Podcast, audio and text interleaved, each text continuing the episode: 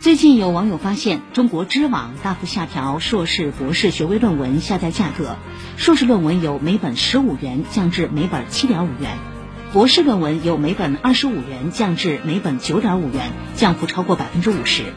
话匣子 FM 观点认为，退休教授赵德新状告中国知网侵权的案件，让广大学者知道了知网借机生蛋、收费过高、涉嫌垄断的问题。知网下调论文下载价格，也许是对收费过高的一个回应，